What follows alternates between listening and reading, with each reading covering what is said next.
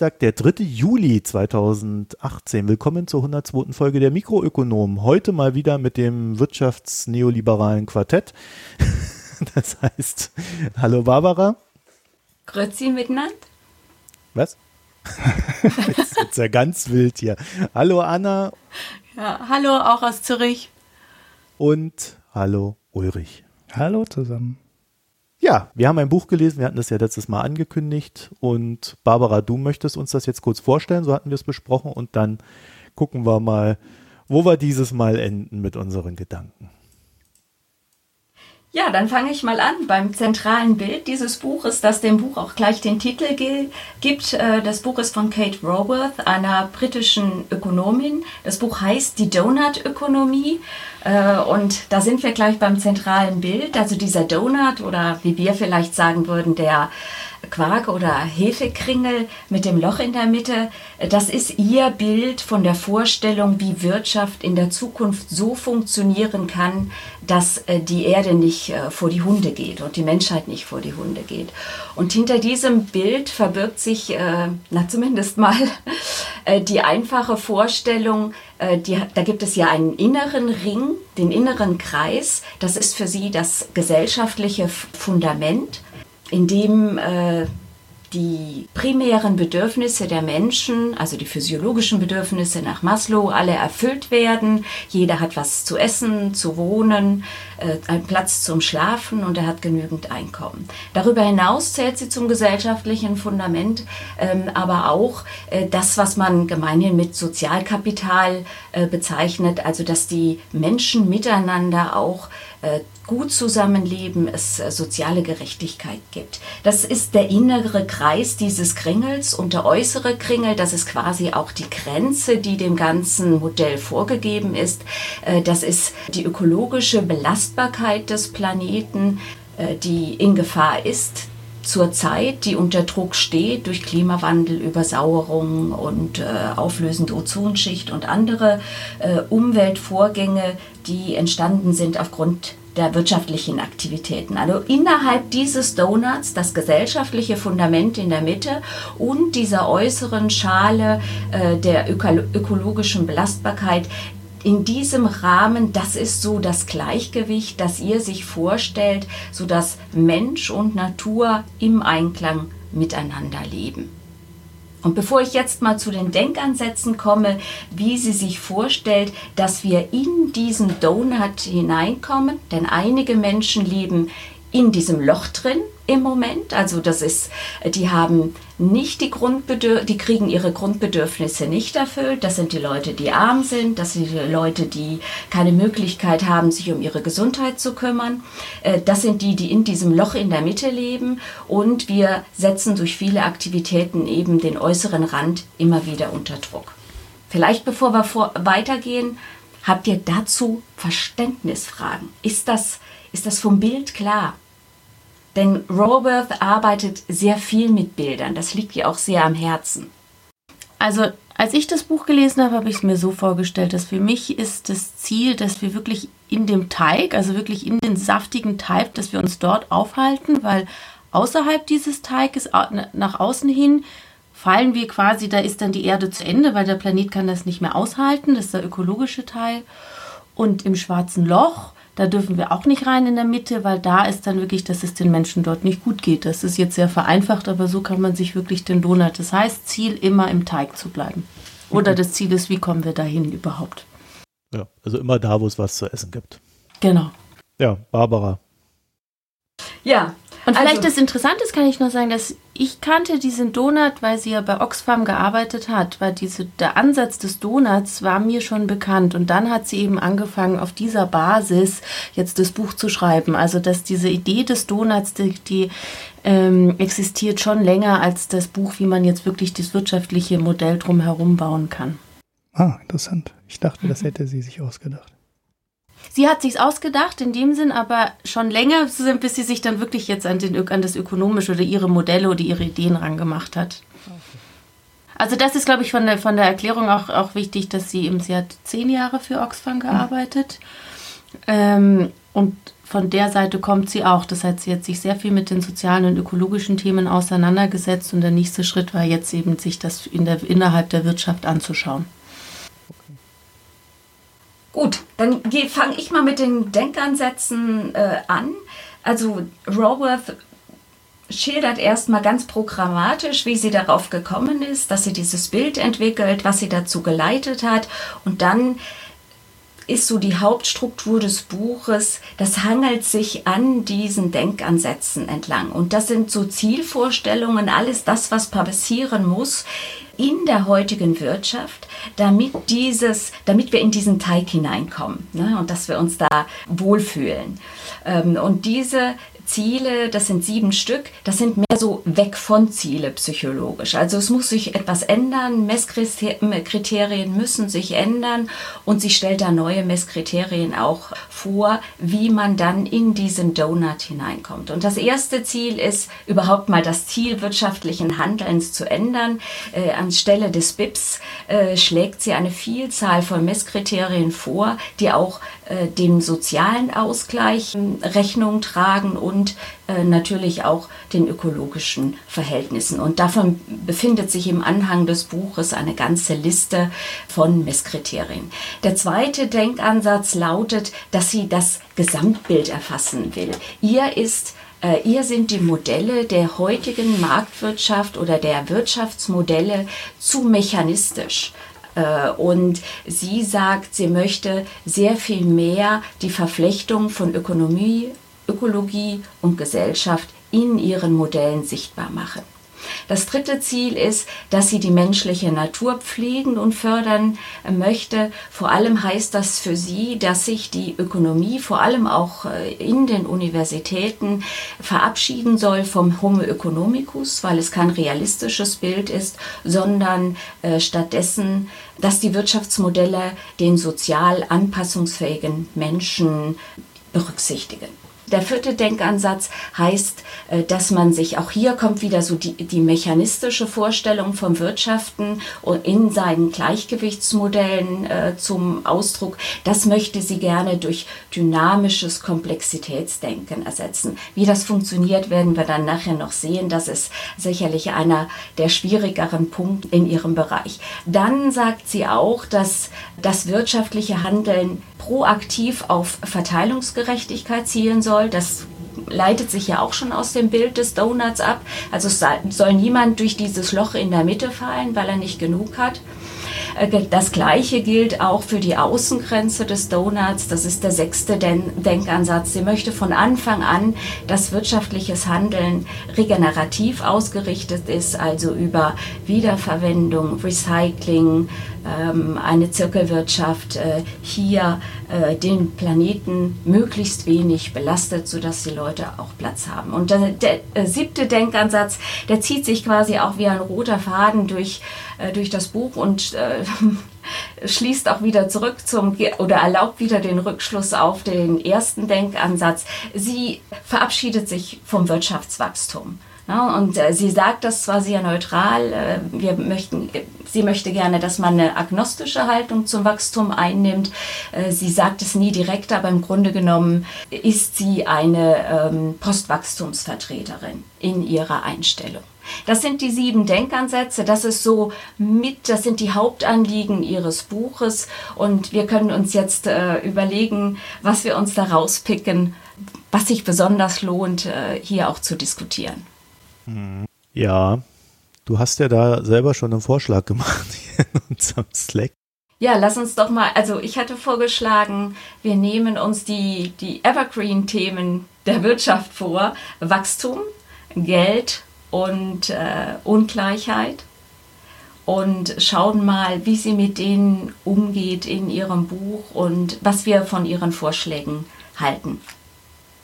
Ja, ja, äh, zum Thema Wachstum. Ähm, wer, wer möchte da anfangen? Also äh, Anna, ich kann mir vorstellen, das Thema Wachstum, das hat dich erfreut in dem Buch.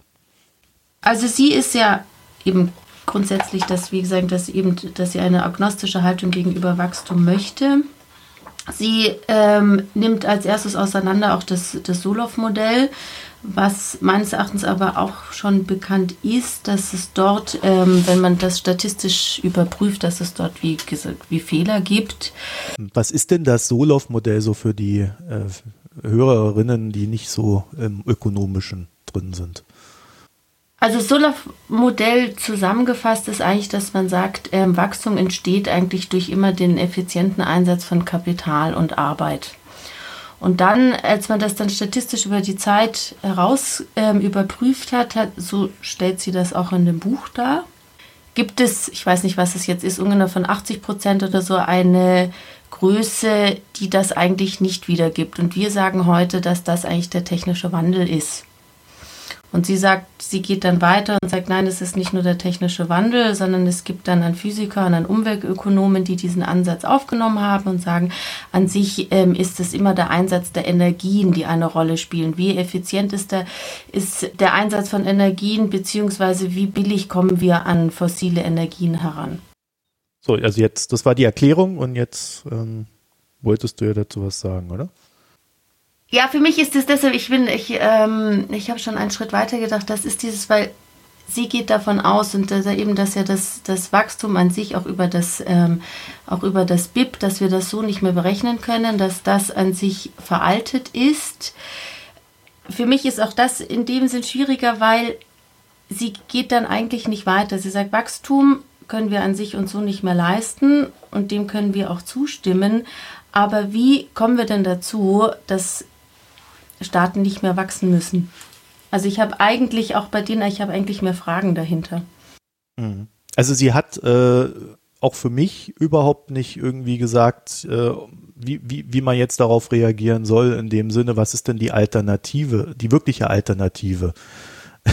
Das, das korrespondiert vielleicht auch mit diesem letzten Punkt dieser agnostischen Haltung äh, gegenüber dem Wachstum, dass das im Kern ihres Denkens eigentlich doch nur eine Form von, naja, dann konsumieren wir halt weniger, steht. Hm. Ja, das ist äh, so ein grundsätzliches Problem an allen, ja, sag ich mal, alternativen Ökonomieansätzen, dass sie an Stellen auf das Niveau zurückfallen, was wir irgendwann in den 70ern schon mal hatten mit dem Club of Rome und Grenzen des Wachstums man muss da zurückdenken, wir hatten 1974 äh, 4 Milliarden Menschen auf dem Planeten.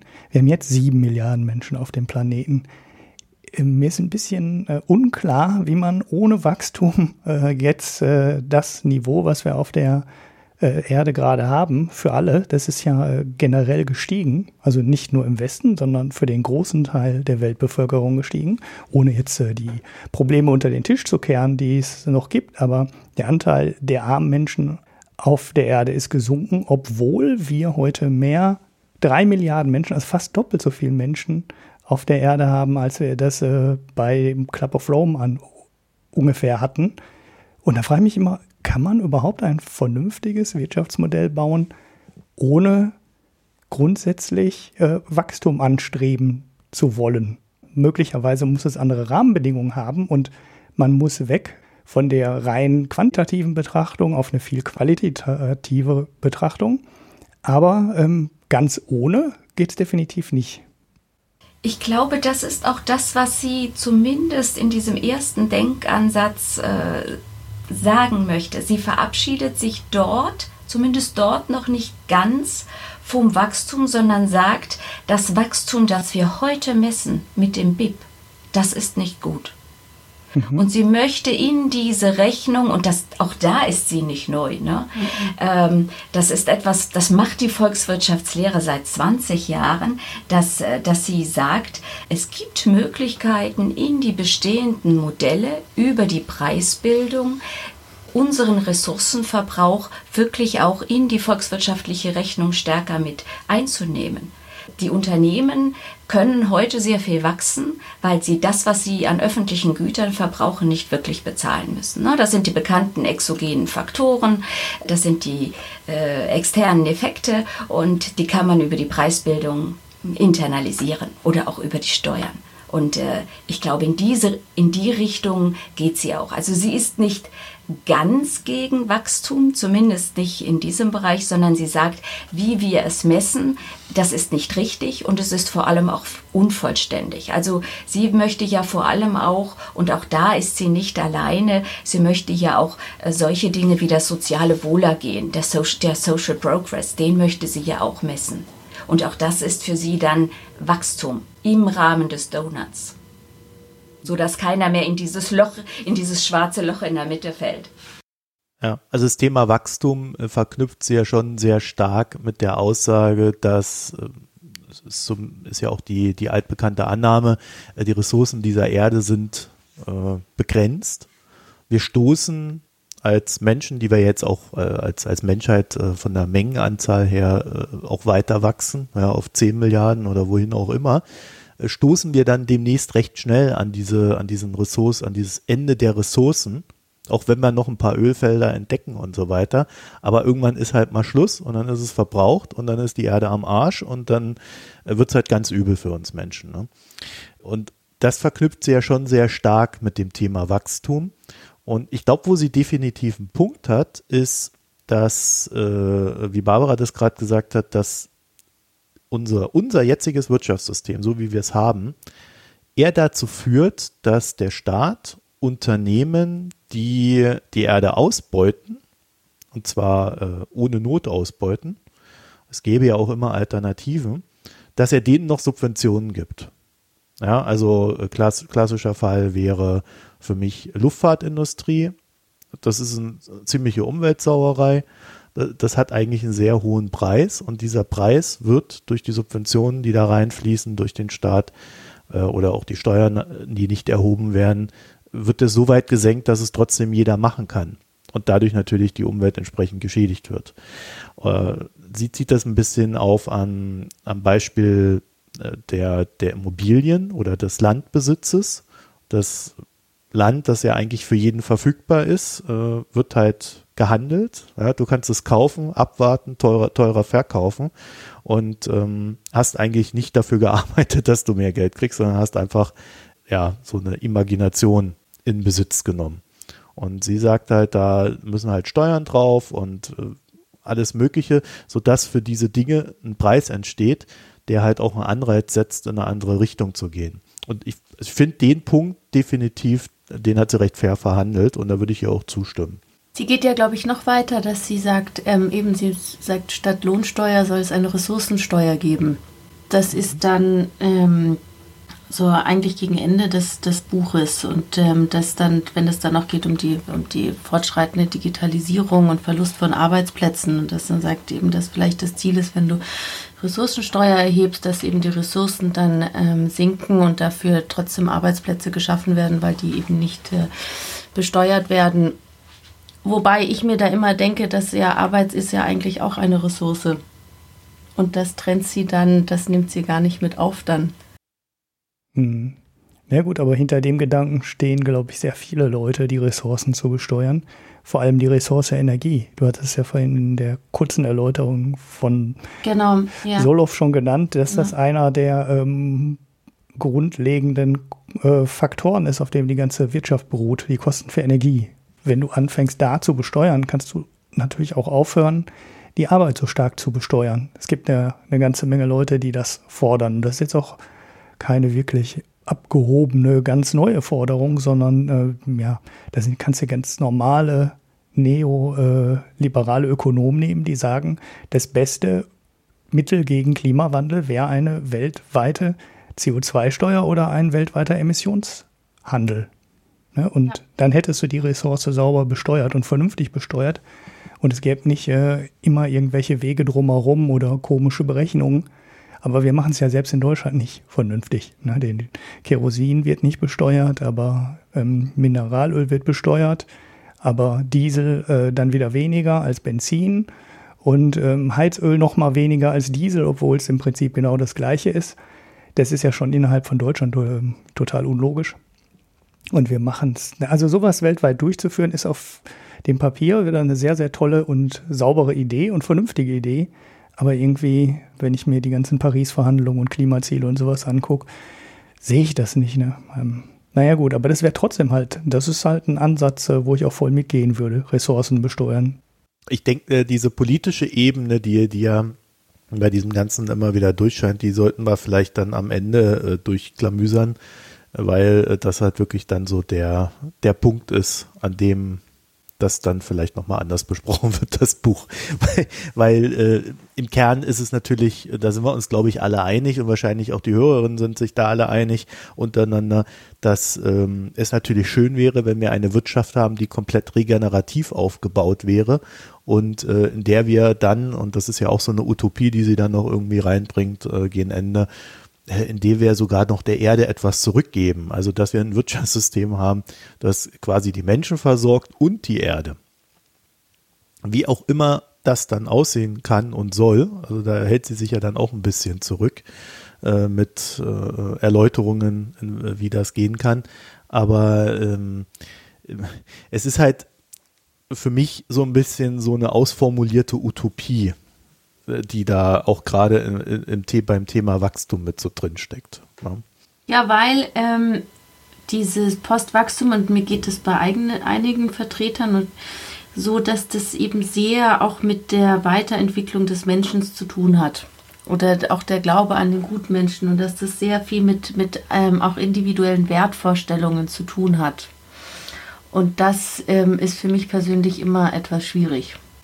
Und sie erwähnt auch mal, in, ich war in einem Kapitel, wo sie auch sagt, dass man wirklich so die Natur des Menschen fördern soll. Und da nimmt sie, also sie bewertet für sich selber auch, wie der Mensch ist. Ich meine, vielleicht kennt ihr, da gibt es da auch wirklich psychologische ähm, Belege, aber ich finde, da kommt sehr viel auch eigene Bewertung rein und dass die Wirtschaft dafür da ist, ist eben diese Natur des Menschen, das, die eigentliche Natur zu fördern. Ja, ist mir aufgefallen. da war ich, auch, war ich auch mehrfach so innerlich zusammengezuckt, muss ich sagen. Also äh, liberales Wertekonstrukt äh, steckt da vielleicht nicht immer drin. Aber äh, um nochmal auf dieses Thema Wachstum äh, zurückzukommen, äh, also wenn man sich diesen Donut anschaut, dann ist da ja, also hat sie ja auch für diesen Donut so ein paar Rahmenbedingungen gesetzt. Ne? Da sind dann so drin so Frieden und Gerechtigkeit, politische Teilhabe, soziale Gerechtigkeit, Gleichstellung, Wohnen, Netzwerke, Energie, Wasser, Nahrung, Gesundheit, Bildung, Einkommen und Arbeit. Das sind ja die Dinge, die äh, innerhalb des äh, Lochs aufgezeichnet sind und die quasi vermieden werden sollen, dass bei denen ein Mangel entsteht. Und wir sind da vielleicht ein bisschen auch an der, an der Bruchstelle äh, dessen, was Ökonomie ist, weil Ökonomie ist ja früher mal eher so ein philosophisches Fach gewesen und ist heutzutage ja mehr ein mathematisches Fach. Und ähm, sie versucht das Ganze wieder Richtung Philosophie zu rücken. Deswegen ist es vielleicht auch nicht ganz so leicht, mit diesem Buch umzugehen, weil es mehr Philosophie als Mathematik ist. Und wenn du dann über Wachstum sprichst und ja, wie, wie soll das gehen? Ähm, dann kommst du mit Philosophie halt nicht in die Ecken rein, wo du genau sagen kannst, wie es funktioniert, sondern äh, mehr so in, in eine Ebene, wo du nur noch sagst, wie es funktionieren sollte. Äh, äh, Marco, da gebe ich dir recht. Also vom Philosophischen her, vom, von dem, was im Buch steht, was ihr aber vorschwebt, das, ist, das geht nicht ohne Mathematik. Denn äh, alles das, was Sie über äh, die Berechnung eines guten Wachstums oder eines, Fort nennen wir es lieber mal Fortschritt, äh, eines guten Fortschritts im, im, Blick auf soziales Wachstum äh, sagt oder auch wenn sie darüber spricht, dass man wesentlich stärker systemisch denken muss, das Ganze als dynamisches, komplexes System betrachten muss oder als System von Systemen. Wie will man das denn anders berechnen als äh, als mit Modellen aus dem Operations Research, die dann auch nochmal äh, erweitert werden. Also das geht ja gar nicht ohne Mathematik. Und ich glaube, nee, nee, das, das, das, ist vielleicht, das, das ist vielleicht, das ist nicht ihr Buch, aber das ist so, sie, sie bereitet so das Futter vor, den Donut, den Teig, ähm, um mal in dem Bild zu bleiben. Backen sollen ihn andere. Und dazu braucht es auch Mathematiker oder Ökonometriker. Ja, ja, natürlich. Also un, unbenommen. Das meinte ich aber auch. Das Buch ist mehr halt die Philosophie und weniger die Mathematik. Ich weiß auch gar nicht, äh, ich kenne ihre Arbeiten nicht weiter, sodass ich auch gar nicht sagen könnte, inwieweit sie denn äh, Modelle halt schon entwickelt hat, die äh, das denn widerspiegeln. In dem Buch jedenfalls sagt sie immer nur, man muss so eine Modelle entwickeln und sagt nicht, ich habe mal so ein Modell. Und ich finde, sie windet sich halt aus dieser praktischen Ebene halt auch komplett raus, zumindest in dem Buch. Ja, teilweise. Also teilweise macht es äh, über Fußnoten. Ne, das Buch ist ja voll mit Fußnoten mhm. und verweisen auf andere Papers von anderen Ökonomen. Erklärt die teilweise gar nicht, teilweise nur ähm, im Ansatz. Aber ich meine, es soll, ist halt auch ein, ein relativ gut allgemeinverständliches Buch und da kann man trotz der Länge nicht erwarten, dass ja an jeder Stelle dann die Modelle entwickelt. Also das kann so ein Buch nicht leisten. Das, ne, also man legt in, in, in einem Gesamtzusammenhang sicherlich Zuletzt auch letztes Mal doch auch schon wieder gesagt. Jetzt kommt ja, jetzt ja, schon wieder damit an. Nein, aber das Buch ist ja schon sehr viel detaillierter und vor allem durch die Fußnoten halt auch deutlich besser begründet. Also ich bin nur zwei hinterhergegangen. Da kommen dann aber auch schon, schon längere Sachen. Das heißt, man kann das Buch aus meiner Sicht ganz gut als Fundament und auch so als Einstiegsbuch in, in dieses ganze Feld der pluralen Ökonomie nehmen. Weil man kann das Buch durchgehen und dann mit den Fußnoten und Verweisen aber noch jede Menge weiterlesen. Und es greift ja auch teilweise äh, sehr weit zurück. Also diesen Club of Rome, ich weiß nicht, war das 1974 oder sowas? Das legte ja so ein bisschen die Basis dafür. Das war dann, naja, ein paar Jahre lang ein ziemlich gehyptes Thema, ging dann total unter. Oder ja, war nicht mehr so breit diskutiert.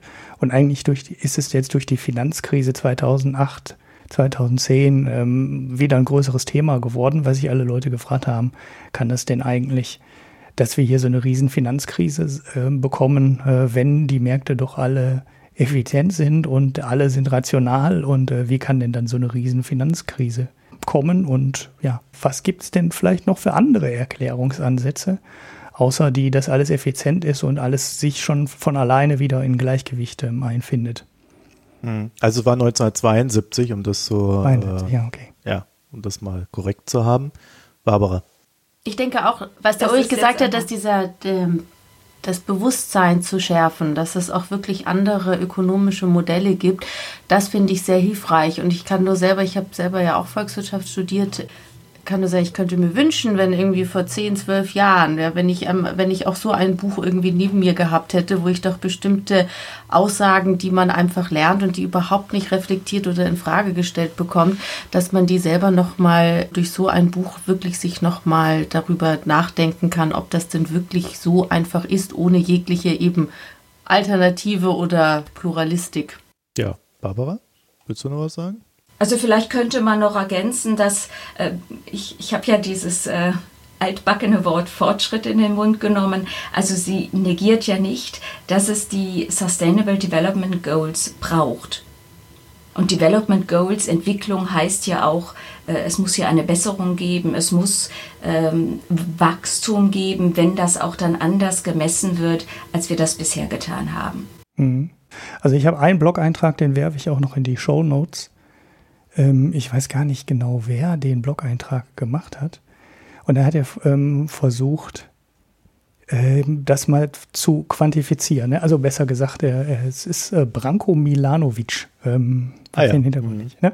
Äh, den habe wahrscheinlich nicht nur ich gefunden, den Artikel, sondern ihr auch, zumindest teilweise. Mhm. Und er hatte in der Kritik halt versucht herauszufinden oder die gute Kate darauf ähm, festzunageln, wo denn jetzt Ihrer Meinung nach ja so ein Punkt erreicht wäre, ab dem eigentlich jeder vernünftig leben können muss. Und äh, dabei muss man ja bedenken, wir haben ja noch kein BIP, was so hoch ist weltweit. Ne? Also es würde nicht ausreichen, einfach das, was wir an Wirtschaftskraft haben auf, dem, äh, auf der Erde, komplett gleichmäßig zu verteilen. Denn die Ungleichheit auf der Erde ist halt so groß, dass äh, sehr viele Menschen immer noch ähm, unter dem Level sind, ab dem man sagen kann, so ab hier kann man äh, vernünftig überleben. Und äh, es ist halt der Teil der Welt, in dem wir uns auch aufhalten, der halt richtig reich ist, da leben halt gar nicht so viele, da leben halt gar nicht so viele Menschen. Und wenn man das alles ähm, eins zu eins auf alle Köpfe verteilen würde, würde das nicht ausreichen, um allen Menschen ein akzeptables Leben zu bringen. Und da versucht er sie darauf ähm, festzunageln, hat mal gesagt, sag doch mal, welches Niveau das ist. Und dann muss man sehen, dass das ein Niveau ist, das hier im Westen einfach keiner akzeptieren wird. Ne? Weil das ist so irgendwie ein Fünftel oder sowas von dem Einkommensniveau, was wir hier gerade im Westen haben, durchschnittlich. Und da sagt er halt, das, äh, darauf können wir uns nicht einigen. Ne? Also selbst äh, wenn dann ähm, 60 Prozent der Weltbevölkerung total glücklich sind, es für 20 Prozent wahrscheinlich keinen größeren Unterschied äh, macht, wenn wir dieses Niveau erreichen. Aber wir werden die 20 Prozent Reichen, die Ressourcenverbraucher, nie dazu kriegen, ihren eigenen Wohlstand auf dieses Niveau zu senken. Daraus leitet er dann ab, um das hinzubekommen und alle Leute auf dieses Niveau zu kriegen, dass wir sagen, so, wir können das jetzt gleich verteilen und der Westen ist nicht sauer und die reichen Länder sind nicht sauer, weil sie können dann nachher auch in Ruhe und äh, halbwegs äh, vernünftigen Wohlstand leben. Dafür müssten wir das Einkommensniveau oder die Wirtschaftskraft, die auf diesem Planeten erwirtschaftet wird, ungefähr um den Faktor 3 erhöhen. Und äh, da ja, wird es dann halt auch schwierig äh, zu sagen, wie wollen wir denn dieses Niveau erreichen? Ne? Also woher soll die ganze Energie dafür kommen? Woher sollen die ganzen Ressourcen dafür kommen? Ne? Ähm, da wird es echt äh, so ein bisschen schwierig. Aber das äh, jetzt so als letzter Kritikpunkt vielleicht zu dem Punkt Wachstum. Eigentlich ist das ja der Punkt, an dem alles zusammenfließt. Also eigentlich ist es wieder das Ende des Gesprächs hier. Aber jetzt haben wir das nun schon so oft angesprochen. Es ist halt so, dass dieses Buch komplett den politischen Faktor außen vor lässt. Und äh, ich glaube, dass sie sich da ein bisschen arg einfach macht, indem sie sagt, ja, der Mensch muss sich halt weiterentwickeln. Jetzt gibt's uns Menschen ja schon eine Weile. Also jetzt nicht erst seit tausend Jahren auch, äh, sondern ein bisschen länger. Und wir haben uns in der Zeit nicht allzu sehr weiterentwickelt. Sicherlich können wir jetzt äh, aufgrund von irgendwelchen Krisen dann die ein oder anderen Fortschritt machen, aber die Vergangenheit hat doch vor allen Dingen immer gezeigt, dass es erst wirklich einen Krach und einen Crash geben musste und dann hat der Mensch für die nächsten paar Jahrzehnte irgendwas gelernt, was er dann aber auch ganz gerne wieder vergisst. Und dann bei so einem Thema das Politische komplett außen vor zu lassen, halte ich insofern für fahrlässig, als dass wir, und äh, da kommen wir dann halt äh, an diese Grenzen des Wachstums und an äh, die, die Frage, wie reguliert man Ungleichheit? Und Ungleichheit reguliert man politisch, wenn man wirklich sagt, äh, man will eine gewisse Gleichheit haben oder zumindest eine halbwegs faire Verteilung, halt nur durch Ausübung von Macht. Und wenn wir jetzt äh, mal nach China gucken, der Staat momentan, der das größte Wachstum zu verzeichnen hat, gleichzeitig die größte Menschenmenge zu bewältigen hat. Und uns anschauen, wie repressiv das wird, wo jetzt äh, auf der einen Seite du ein sehr starkes, äh, sehr starke Sicherheitsbehörden hast, auf der anderen Seite versuchen die Chinesen halt so ein Anreizsystem für Wohlverhalten zu schaffen ihrer Bürger. Ja, also dass du Punkte kriegst, wenn du dich wohl verhältst und dann kannst du bessere Hotels äh, dir mieten, du darfst ins Ausland reisen, kriegst bessere Kreditkonditionen, überhaupt darfst du dir eine Wohnung kaufen und so weiter und so fort. Und wenn man das dann halt mal ein bisschen durchdenkt, dann landet man mit dem, was sie gezeichnet hat beim Thema Wachstum und Gleichheit oder beziehungsweise Ungleichheit, halt sehr schnell bei einem sehr repressiven und illiberalen Staat. Und das wäre für mich die politische Frage dahinter, ob wir nicht genau in, in diese Gefahr hineinlaufen, wenn wir dem folgen, in dieser Art und Weise. Marco, woran machst du fest, dass sie nicht politisch ist? Also sie schreibt ja schon sehr sie macht sich keinen Gedanken der Staat darüber, hat was keinen eigenen ja, der Staat hat kein eigenes Kapitel, ihm, er verdient keinen eigenen De Denkansatz, aber sie sieht ja schon eine sehr aktive Rolle, in der der Staat hier agiert, äh, vor allem auch, äh, wenn es um unbezahlte Arbeit geht, wenn es um die Rollen von Frauen geht, äh, die Bedeutung der Familie. Da sieht sie den Staat ja schon in äh, einer sehr westlichen aktiven Rolle und nicht so wie in China. Also naja, ja nicht, nee, was ja nee, auch das, ein Mittel wäre, die Bevölkerung begrenzen. Das stimmt nicht ganz. Äh, sie, ich sag's, äh, lass es mich mal so beantworten. wenn ich ihr äh, nicht unterstellen würde, dass es apolitisch ist, das Buch, müsste ich ihr unterstellen, dass sie auf diesen repressiven Staat hinarbeitet. Weil sie ja schon definiert, wie der Mensch sich weiterentwickeln soll. Und das kannst du dann ja nur, wenn du sagst, okay, also gehen wir es doch mal durch beim BIP. Ja, also wir sagen, wir sagen, das, Grenze, das Wachstum hat seine Grenzen. Wer bestimmt, wo die Grenze ist? Weil diese Grenze, die dann definiert wird, die die führt ja dann in der Folge zu einer Verteilung, die durch die Politik vorgenommen wird. Und wenn ich dann als Bürger unzufrieden bin, dann gehe ich ja her und demonstriere und sage, so geht das nicht. Und das machen die anderen 30, 40 Prozent, denen man das Geld ja wegnimmt, siehe Ulrich gerade, äh, dann ja auch. Und dann hat der Staat genau zwei Möglichkeiten. Entweder er beugt sich uns oder er fängt halt an, repressiv durchzusetzen, dass diese Verteilung im guten Sinne aller stattfindet.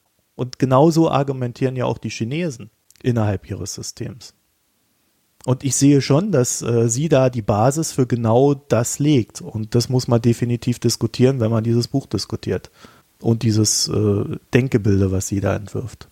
Also ich sehe das auch so, dass das wahrscheinlich die logische Folgerung ist, wenn man so ihre Gedankenmodelle weiterführt. Aber ich finde, weil sie jetzt zum Beispiel auch ähm, den Punkt Verteilungsgerechtigkeit und auch bei der regenerativen Ausrichtung, dass sie im ersten Schritt eigentlich erstmal auflösen möchte, dass nicht Wachstum alles heilt. Also nicht erst muss eine Wirtschaft wachsen, damit Verteilungsgerechtigkeit herrschen kann, oder erst muss eine, ähm, ein Land wachsen, damit sie dann Umweltschutz integrieren kann. Und diese Ansätze an sich finde ich doch sehr spannend dass es mal überhaupt, dass wir da, davon mal wegkommen, dass man immer sagt, na ja, erstmal müssen wir die anderen Probleme, wirtschaftlichen Probleme lösen und dann geht es um die Menschen und dann die Umwelt.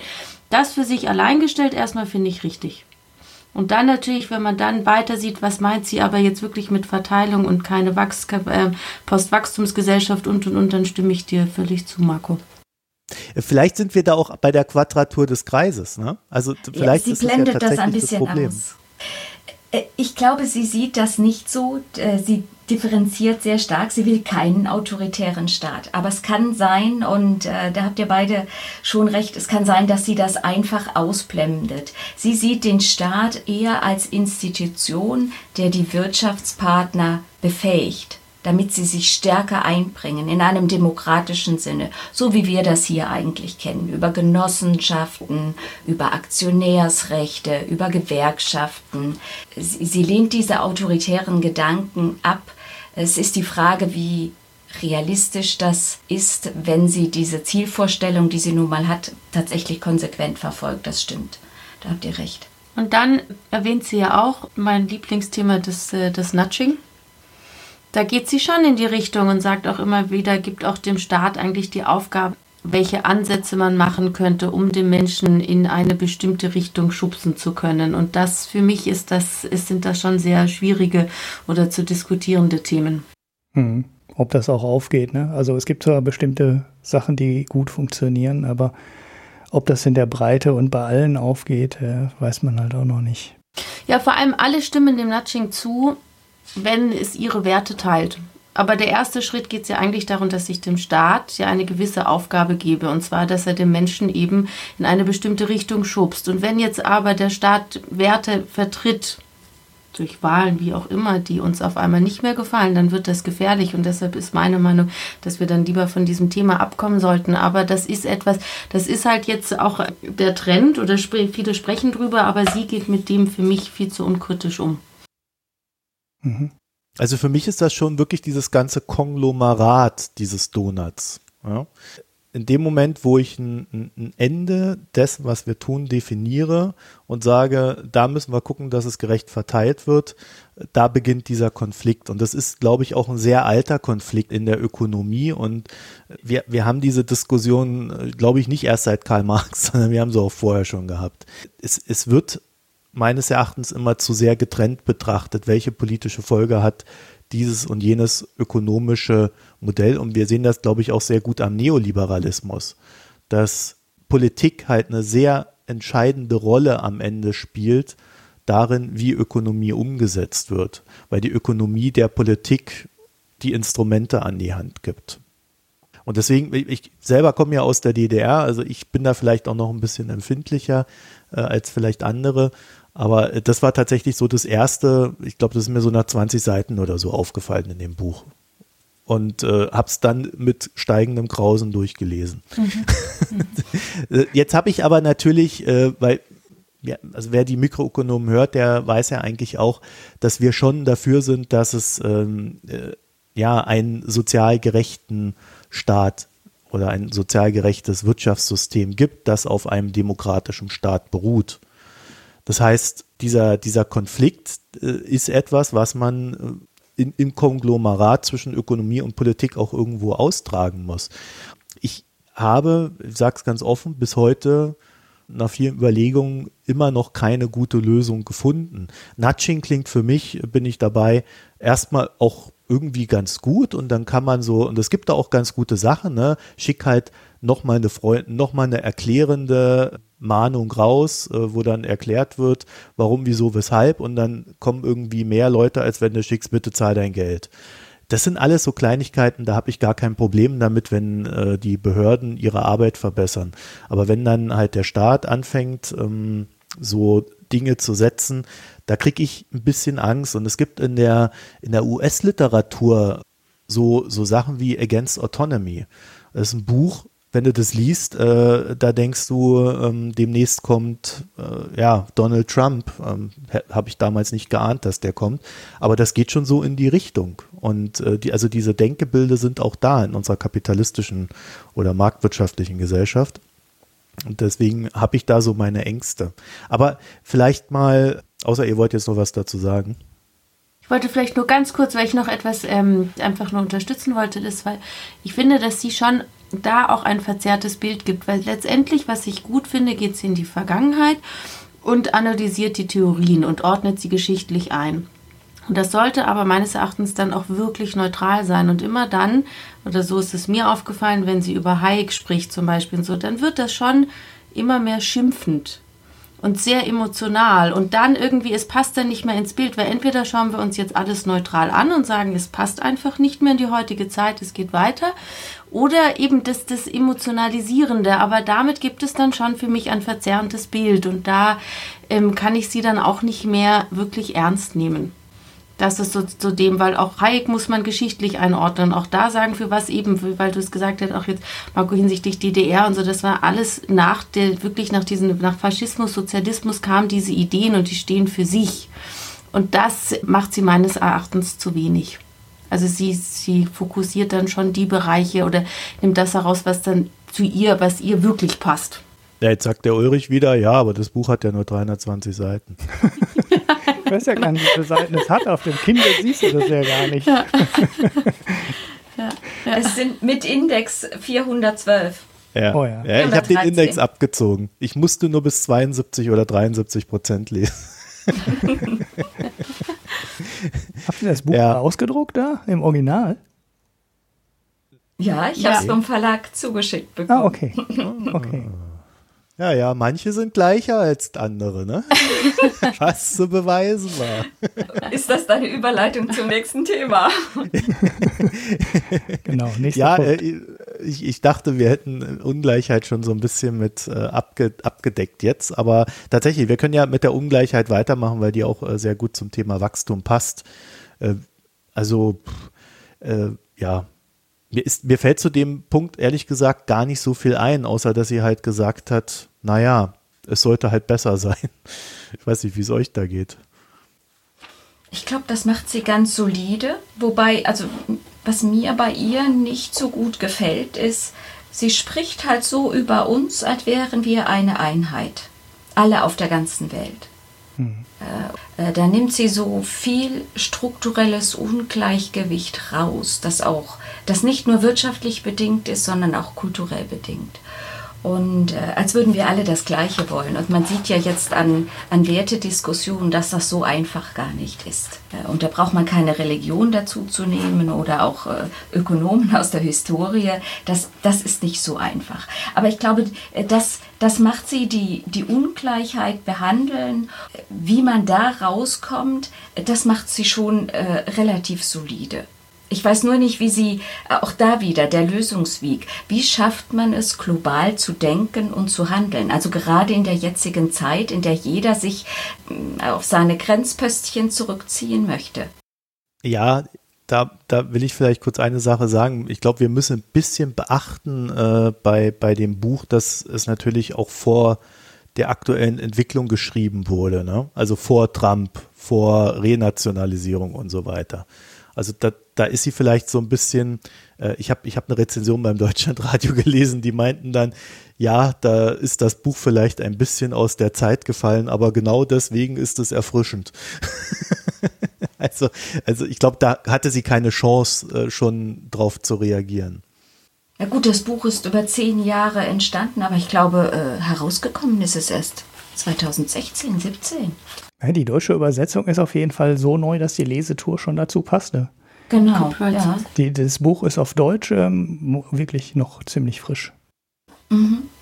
Und ich meine, der, äh, der Bürgerkrieg in Syrien dauert nun auch schon ein paar Jahre und die damit verbundenen Flüchtlingsbewegungen. Äh, das fehlt, klar. Das lässt sie wahrscheinlich auch raus, weil sie solche temporären Ereignisse jetzt nicht unbedingt mit, mit reinnehmen will. Aber dadurch wirkt das, äh, ja, dadurch nimmt sie sich selber sehr gute Vorlagen.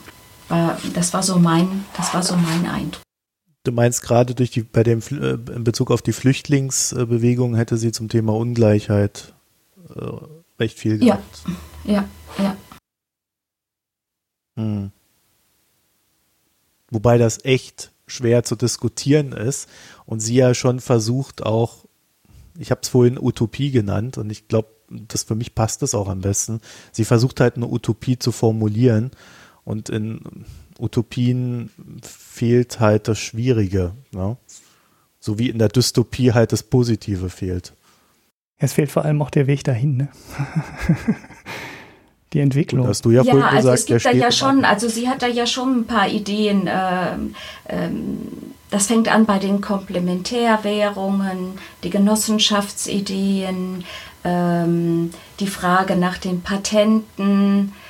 Also sie bringt da schon ein paar Vorschläge, wie man hier dieses Ungleichgewicht zwischen dem reichen Norden und dem armen Süden, wie man das aufbrechen könnte. Das bringt sie ja schon und äh, das, das sind nicht nur Utopien, das sind das sind Dinge, die im kleinen Rahmen ja funktionieren. Das ist ja, ja auch wichtig zu, dass sie hier auf Referenzprojekte verzeigen, äh, zeigen kann. Ob das jetzt der M-Pesa in Kenia ist, ob das Open Source Projekte sind. Wobei, also gerade beim Thema Open Source, glaube ich, hat sie eine etwas äh, äh, nostalgische Ansicht von dem, was Open Source ist.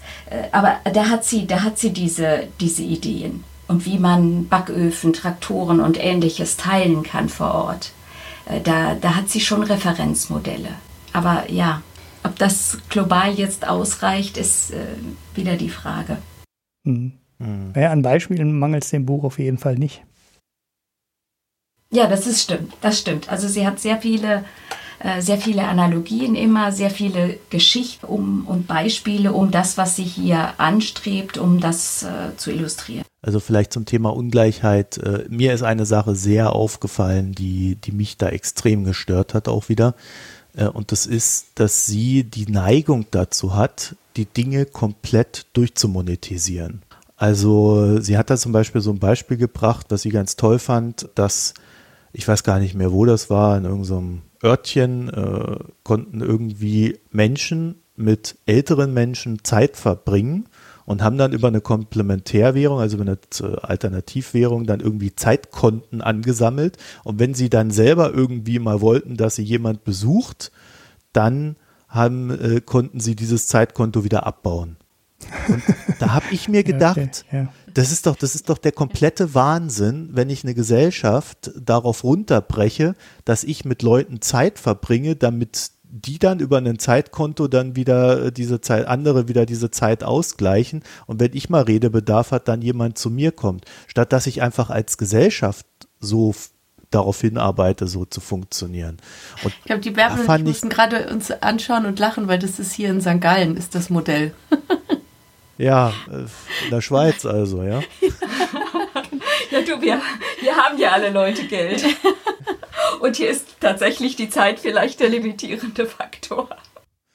Ja, aber das, ich weiß nicht, findet ihr das, findet ihr diese Herangehensweise gut, die, die Ökonomie auch wirklich noch ins kleinste zwischenmenschliche Mikrogeschehen hinein zu, ja, irgendwie deuten und hinein zu befördern? Also ich weiß nicht, ich fand das eher spooky.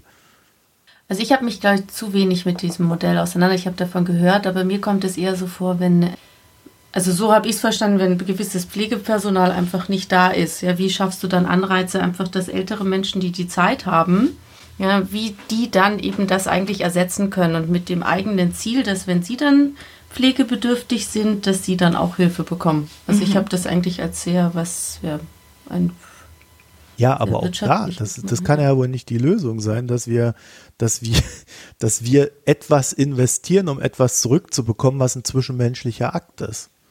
Nee, genau, also sie nimmt das ja als ein Positivbeispiel und ich finde, dass das überhaupt kein Positivbeispiel ist, weil ich sehe einfach so, so den Hintergrund, ja. warum das gemacht worden ist, glaube ich, ist ein ganz anderer. Gar nicht jetzt, weil wir da in irgendeiner ein Beispiel einer Sharing-Ökonomie oder weiß was ich sind.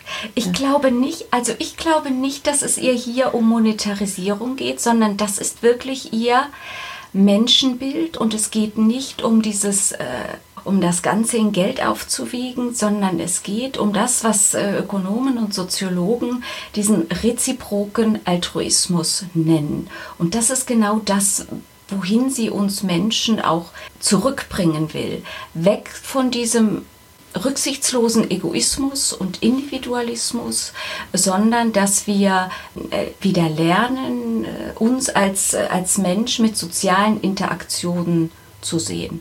Und das ist jetzt, glaube ich, für sie nur ein Vehikel dahin. Ob das jetzt gut ist, es, es muss ja niemand machen. Also wenn wir jetzt äh, in China wären, dann ja, dann wäre das vielleicht, man müsste und dann kriegt man wieder Credit Points. Ne? Da sind wir dann ganz ja, schnell bei deinem ja. Bild, was du Eltern eben hattest.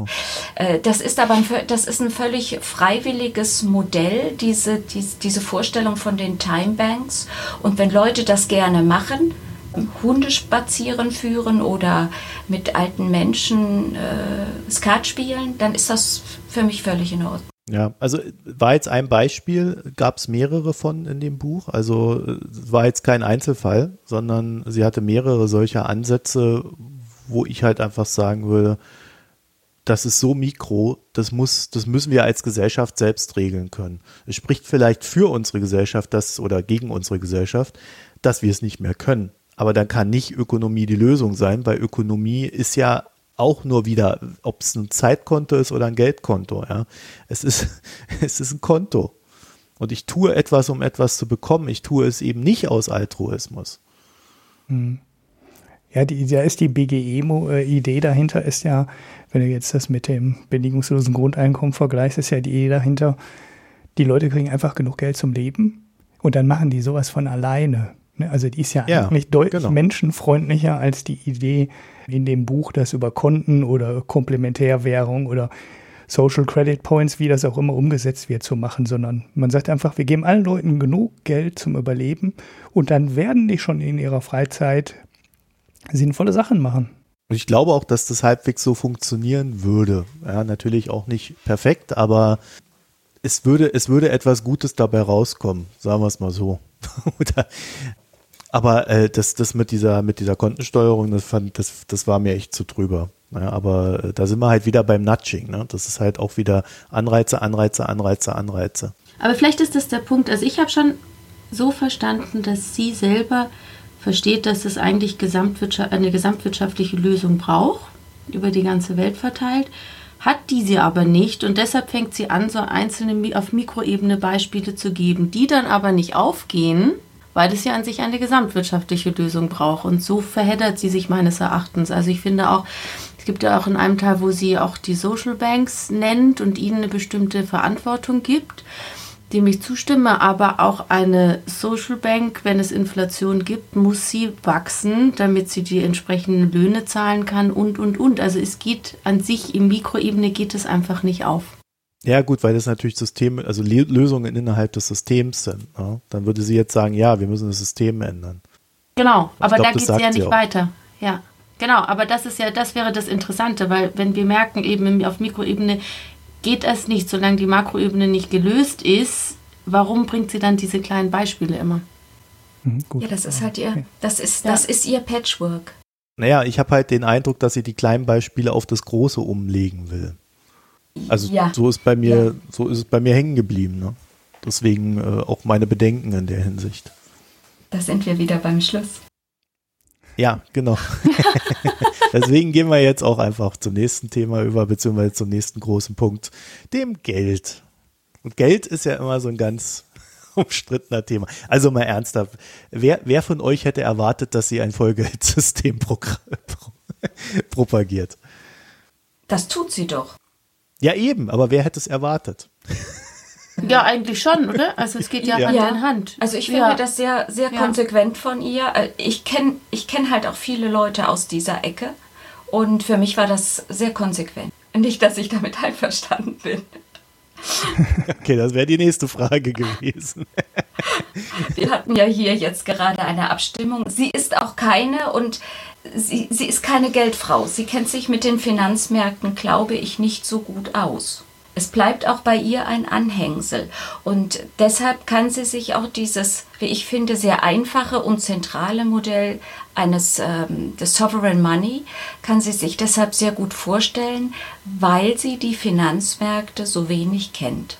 Und das ist ganz typisch für Leute, ähm, die aus dieser Ecke kommen. Das war mein, das war mein Eindruck. Was heißt Ecke? So ein bisschen despektierlich, das Ecke. Ne?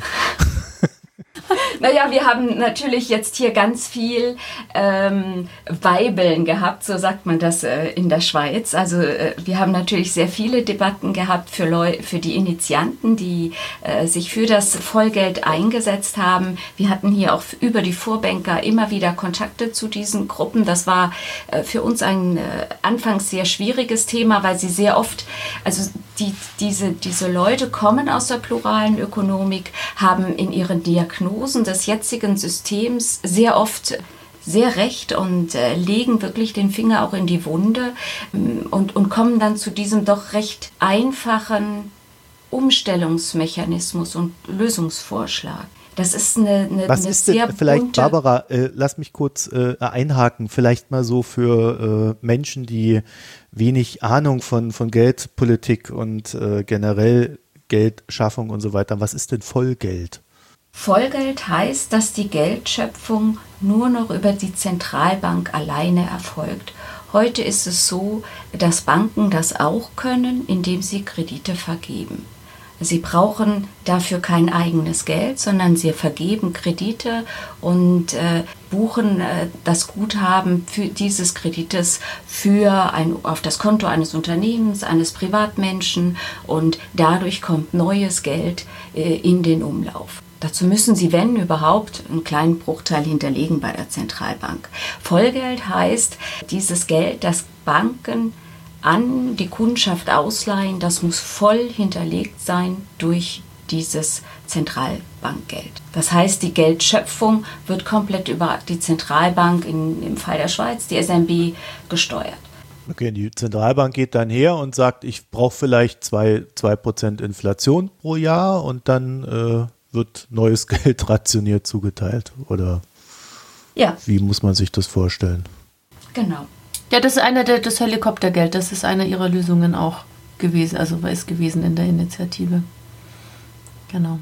Also das, was an Gewinn auch erschafft wird von der, von der Nationalbank, das kann natürlich dann auch, und das war so das Versprechen, das kann man sozusagen als Bürgerdividende oder Helikoptergeld dann an die, äh, an die Gesellschaft verteilen, an die Bürger und Bürgerinnen. Hm. Und wir machen dann als Bürger wieder das, äh, was wir denken, was gut ist, und dann wird alles gut. Ja, das ist vor allem auch wieder, genau, es ist auch wieder ähm, den Staat mehr Verantwortung oder Macht geben. oder Bürger. Notenbank. Ja, das ist im ersten Schritt. Aber eben, das ist ja dann im ersten Schritt ist es, ist es die Notenbank. Mhm. Aber im zweiten Schritt eben, wenn man sagt, wie kommt denn mehr Geld im Umlauf, dann geht es wieder darum, dass der Staat soll das doch machen. Ach so, okay. Ja. Gut, äh, und ihr habt dann in der Schweiz, habt ihr eine Volksabstimmung darüber gehabt? Genau, jetzt im... Die Financial Times war der Meinung, ihr solltet Ja sagen. Ja, genau. Das ist nur Wolf. Das ist Martin Wolf. Ich habe den am GDI auch gehört, wie er hier sein Plädoyer äh, abgegeben hat. Es war sowieso sehr erstaunlich, äh, wie viele im Ausland für dieses äh, Modell waren. Die Schweizer Bevölkerung hat sich nun dagegen ausgesprochen. Äh, ist ja schön für UK, wenn wir das erstmal ausprobieren würden. Ne? Ja, eben. Fand ich nett, ne? Okay. Probiert ihr das sind Schweizer, aus, ja. wenn's, erst recht, wenn es ums Geld geht, sind Schweizer nicht so experimentierfreudig. Okay, und wie, wie ist die Abstimmung ausgegangen? 72 Prozent hat Nein gestimmt. Oh, naja, nicht sehr experimentierfreudig, die Schweiz. Nein.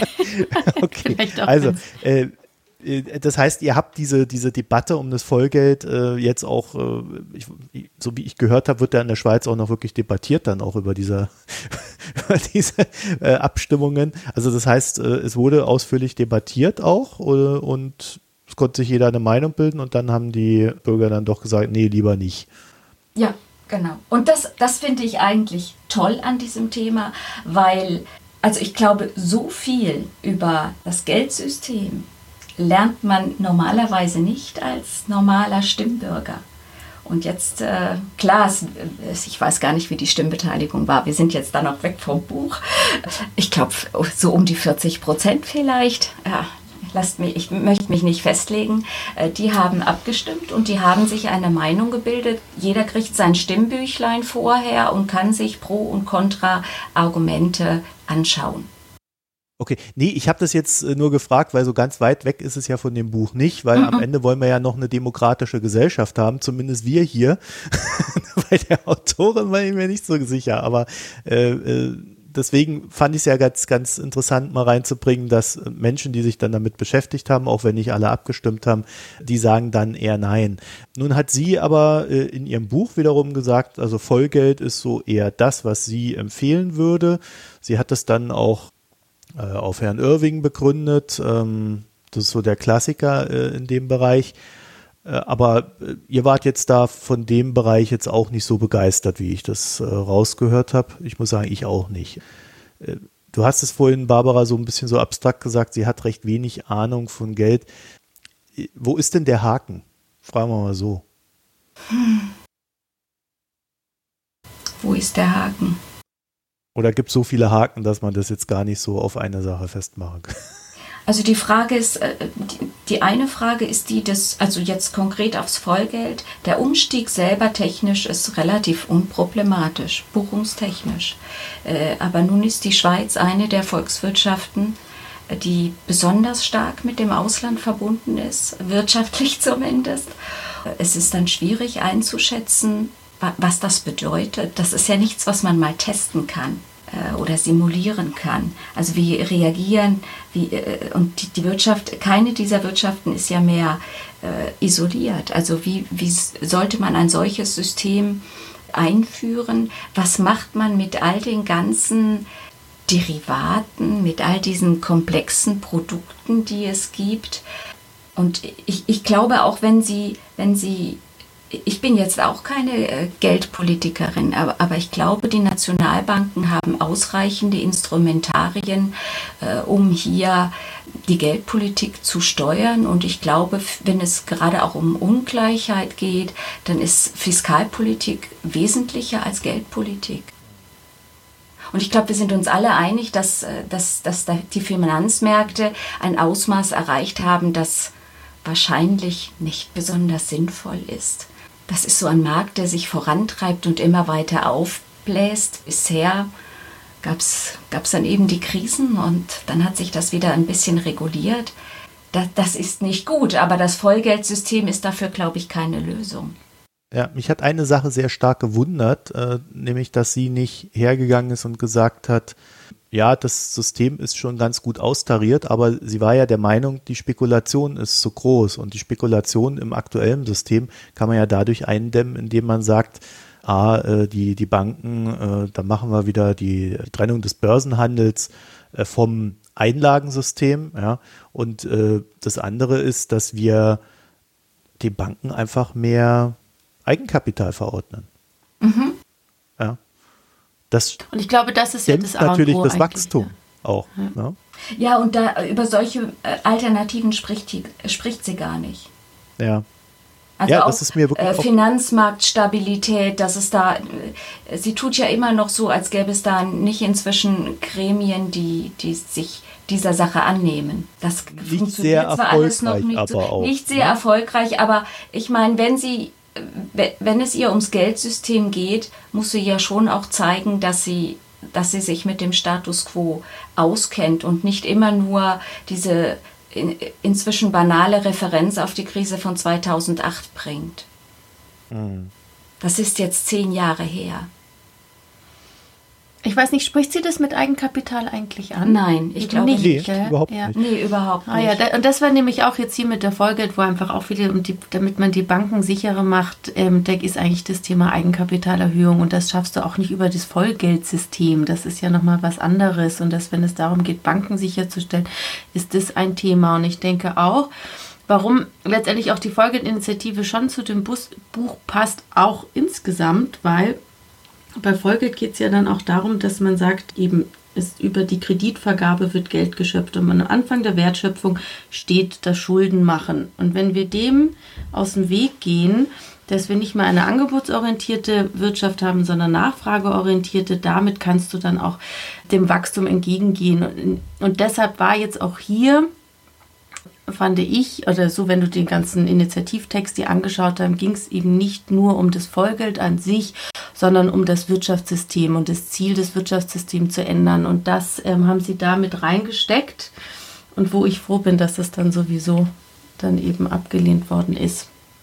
Also was sie noch als einen Punkt bringt, und das ist auch etwas, da hat sie, da hat sie sicherlich äh, recht. Es gibt ja ein großes Infrastrukturdefizit in, in vielen auch wohlhabenden Staaten, äh, dass es hier über öffentliche Banken zinsgünstige Darlehen geben solle, um hier Infrastrukturprojekte aufzugleisen, auch privater Natur.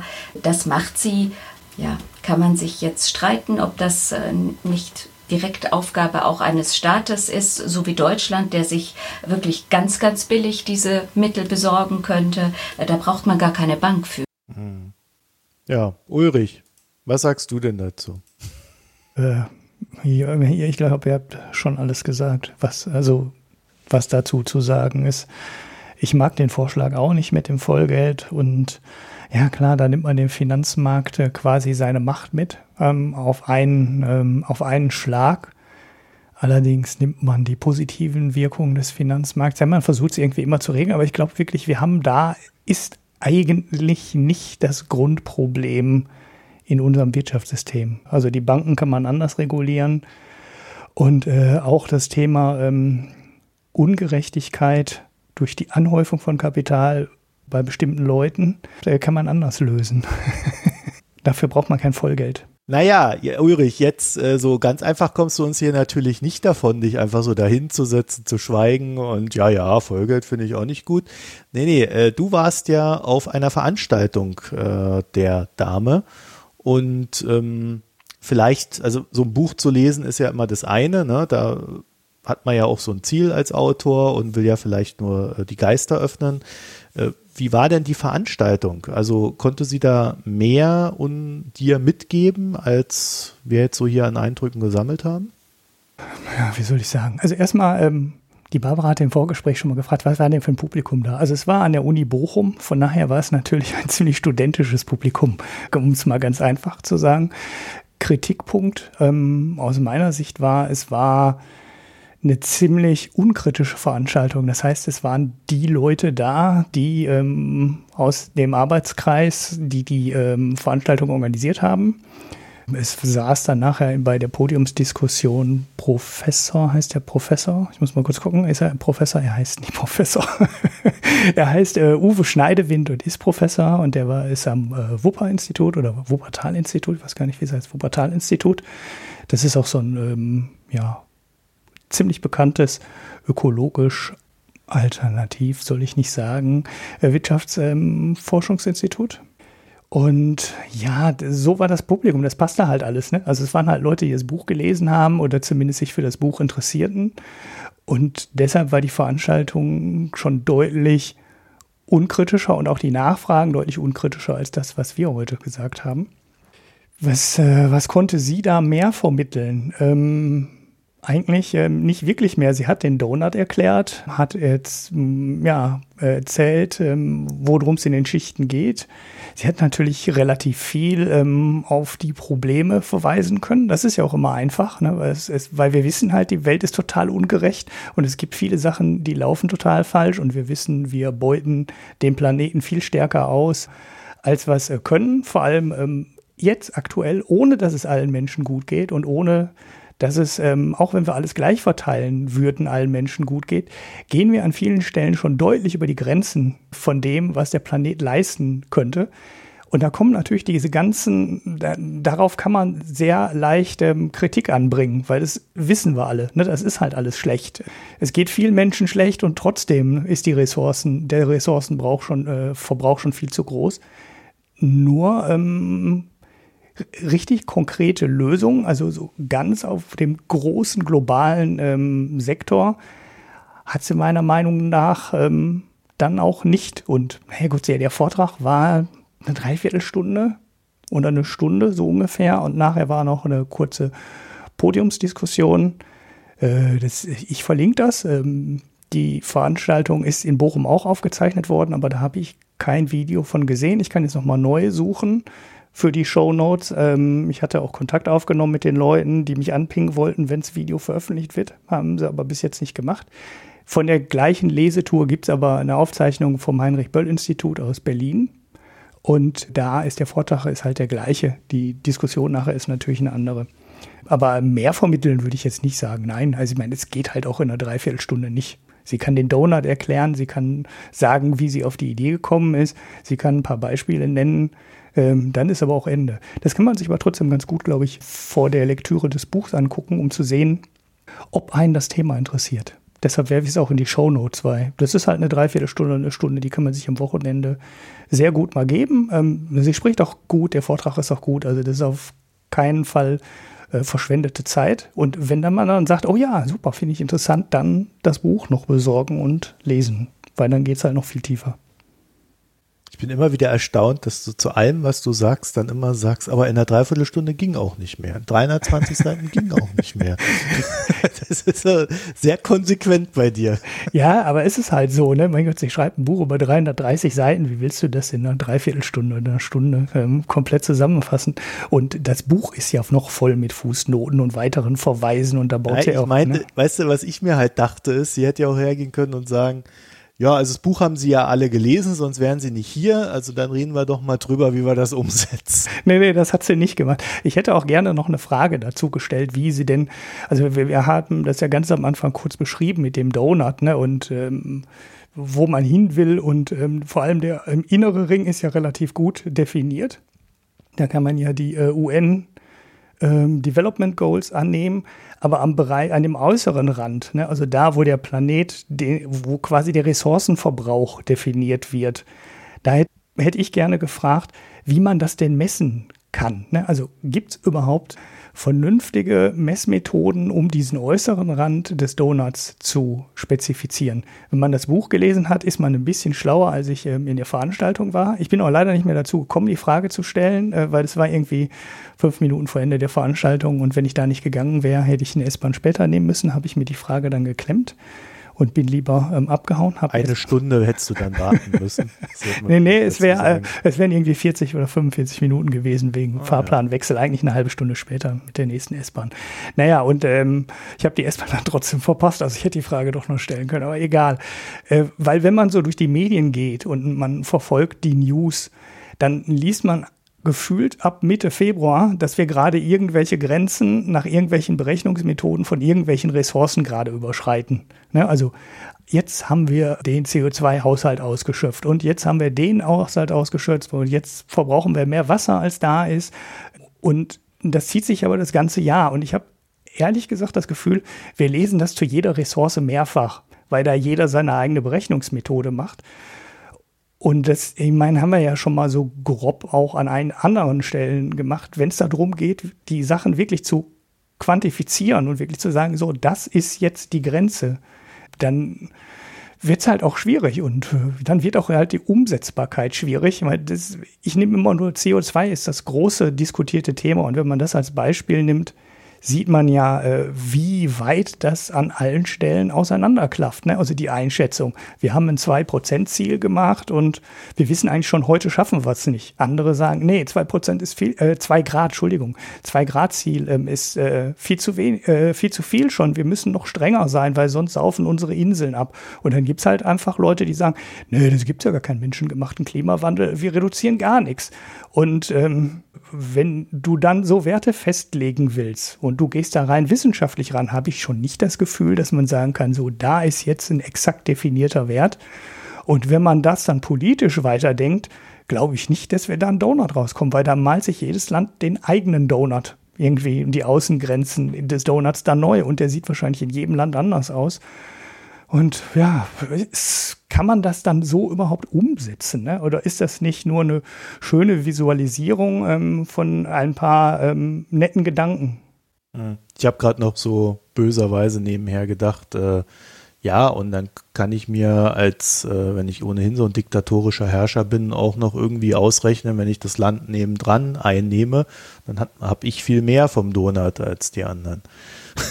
also, äh, ja, aber da sind wir wieder bei diesem politischen Moment. Barbara und Anna, habt ihr noch was? Nee, an, an sich nichts mehr.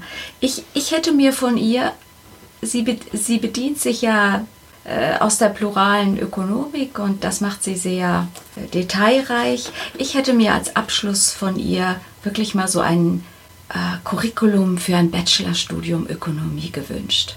Sie redet immer darüber, wie schlecht vor allem die Ökonomie gelehrt wird. Das ist ja ihr Thema, ne? das ist so der Rahmen des Ganzen. Sie fängt mit einem, einer Studentin an und hört damit auch auf. Und ähm, da hätte ich mir von ihr gewünscht, wie sieht denn ein idealer äh, Stundenplan aus, ein Musterstundenplan für einen Bachelorstudenten, der in Zukunft Ökonomie studieren soll. Und das fehlt. Mhm. Na gut, sie unterrichtet selber ne, in, äh, in irgendeinem Institut da in Oxford. Wahrscheinlich könnte mhm. man das sogar aus ihren eigenen äh, Vorlesungen ableiten. Aber im Buch ist es, äh, ja, weiß ich nicht, ist, ist es nicht drin, ne? nicht wirklich. Mhm. Man könnte sich sowas auch über die Fußnoten zusammenklauben, ne? weil das ist ja, da ist ja alles Relevante verlinkt. Dein Fußnoten.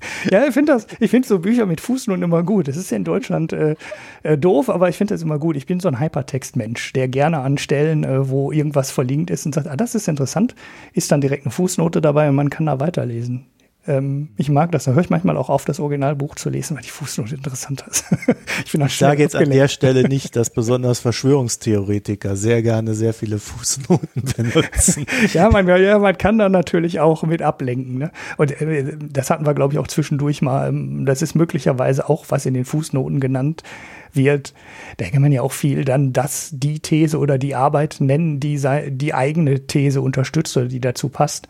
Und man lässt die Kritik daran dann halt unter den Tisch fallen. Ne, da kann man natürlich auch sehr viel mit arbeiten und auch mit manipulieren, wenn man will, ohne das jetzt unterstellen zu wollen. Aber klar, die Gefahr gibt es immer.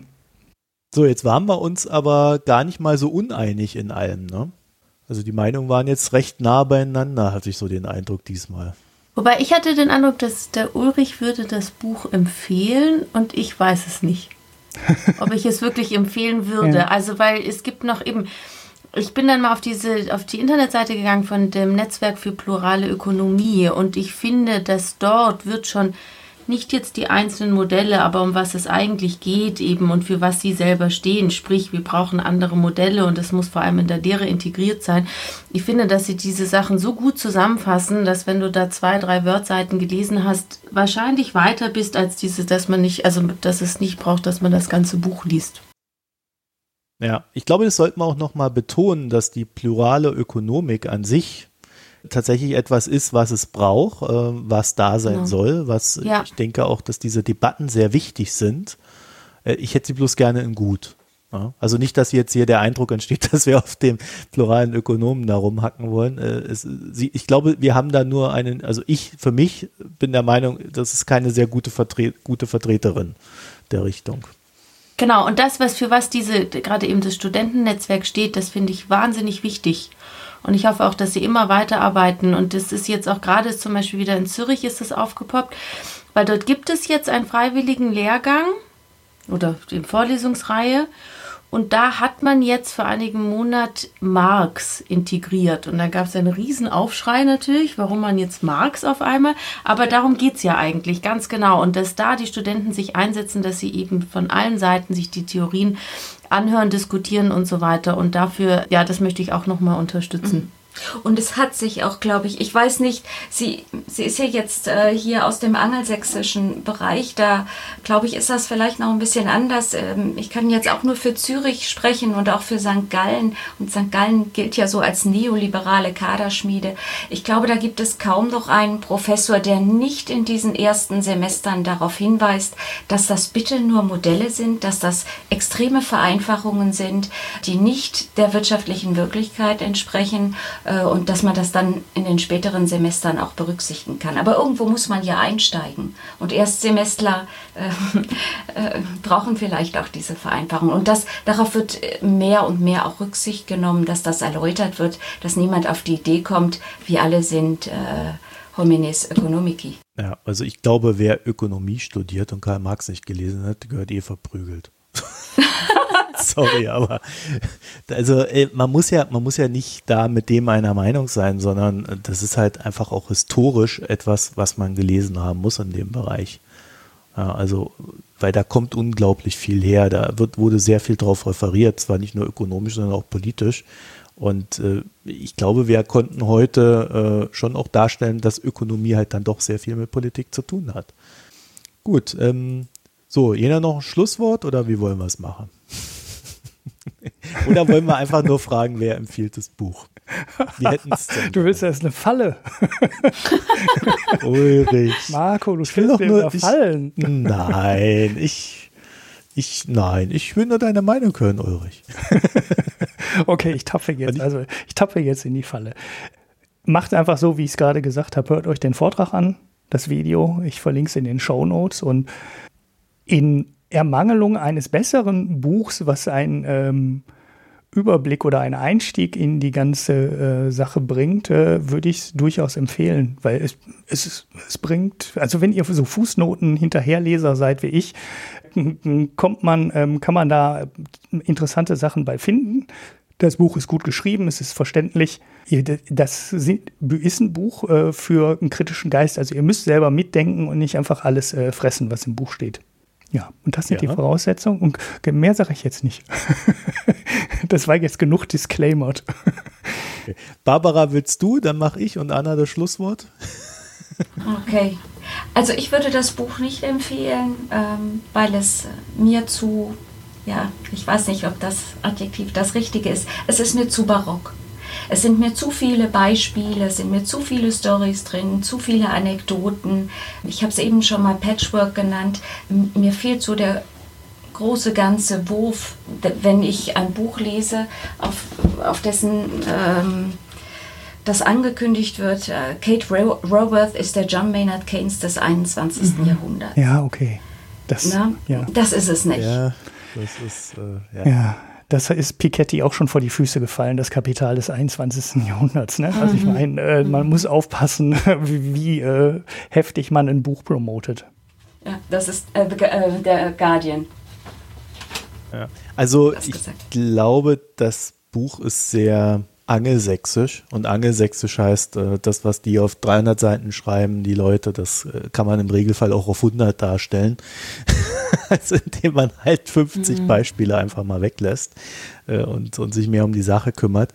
Nee, ich, ich habe einen Vorschlag äh, für alle, die sich da generell mit der Thematik beschäftigen wollen. Ähm, Thomas Morus oder äh, ich glaube dann auf Englisch äh, Thomas More, Utopia Fang doch mal damit an. Ja, genau. Das Standardwerk aus dem 15. Jahrhundert, glaube ich. Und äh, hat ein ganzes Genre begründet. also schlagt mich nicht, wenn es jetzt im 16. Jahrhundert war. Äh, da er ist auf alle Fälle im 15. Jahrhundert geboren worden.